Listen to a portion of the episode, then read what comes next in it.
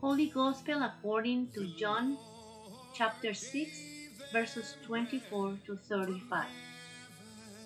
So when the crowd saw that neither Jesus nor his disciples were there, they themselves got into the boats and went to Capernaum, looking for Jesus.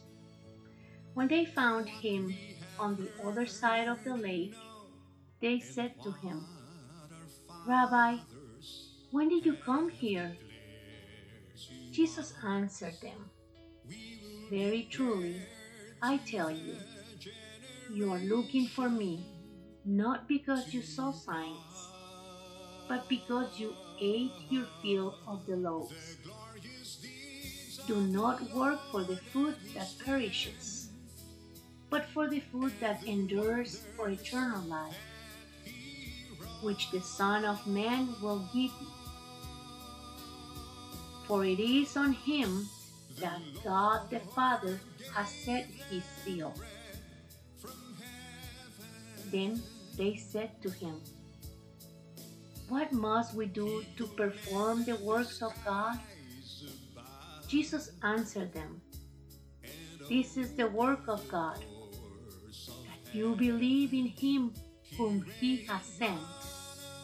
So they said to him, What sign are you going to give us then, so that we may see it and believe you? What work are you performing? Our ancestors ate the manna in the wilderness. As it is written, He gave them bread from heaven to eat. Then Jesus said to them, Very truly, I tell you, it was no Moses who gave you the bread from heaven, but it is my Father who gives you the true bread from heaven. For the bread of God is that which comes down from heaven and gives life to the world.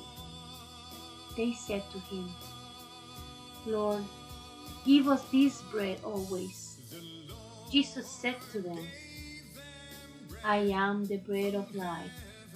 Whoever comes to me will never be hungry, and whoever believes in me will never be thirsty. The word of the Lord. Praise to you, Lord Jesus Christ. Brothers and sisters, here Jesus uses the simplest of images to help us understand. He talks of bread. In his day, when diets were simple, bread kept people alive. It satisfied their hunger and gave them strength to keep going. Here, Jesus is saying that He is the bread of life for them. By accepting His friendship, they will be nourished, fed, strengthened, and become more alive.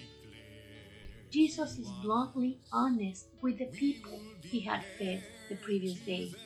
He knows they came looking for Him because they had eaten their fill of bread. Why do I look for Jesus? We live as hungry people in a hungry world. Everyone is looking for something that will sustain and nourish life. Something that will feed and energize. Something that will fill and satisfy. Everyone is looking for bread.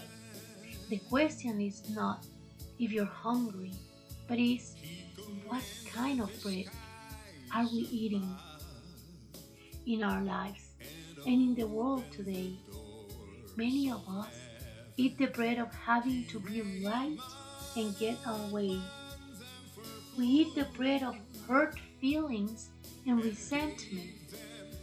Sometimes we eat the bread of loneliness, fear, and isolation. There are times we eat the bread of sorrow or guilt. Other times we eat the bread of power and control.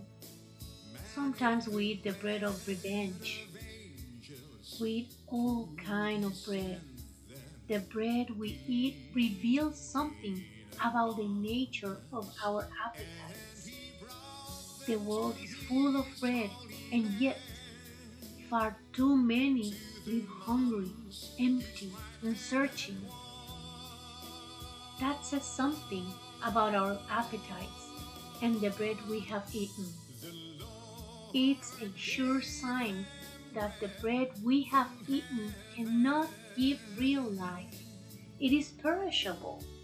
Bread that nourishes us only a perishable life. It leaves us wanting only more of the same. The food that endures is Jesus Himself. He is the bread that is broken and distributed for the life of the world. He is the bread that is broken and yet never divided. He is the bread that is eaten and yet never exhausted. He is the bread that consecrates those who believe in and eat Him. When we believe in Jesus, eating, ingesting, and taking Him into our lives, we live differently.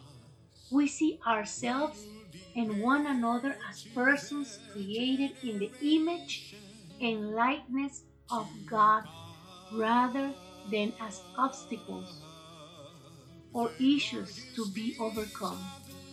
We trust the silence of prayer rather than the words of argument. We choose love and forgiveness rather than the anger and retribution. We relate with intimacy and vulnerability rather than superficiality and defensiveness. We listen for God's voice rather than our own. Ultimately, we seek life rather than death. I am the bread of life, Jesus tells the people. Whoever comes to me will never be hungry and whoever believes in me will never be thirsty. He's offering the people himself. He is the imperishable bread that nourishes and sustains imperishable life. Jesus makes us the same offer, brothers and sisters. He today offers himself to us in every one of our relationships family, friendships, strangers, enemies, those who agree with us, and those who disagree.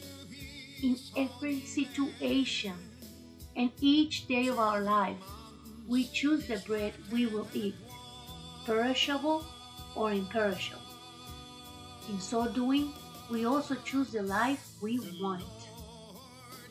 Brothers and sisters, today is the day Jesus is calling us to start nourishing our spirits with His Word, going to Mass, taking Holy Communion, loving each other the way He loves us, to make our own spirit welcoming the Holy Spirit within us, becoming one with Him to enjoy eternal happiness and never perish.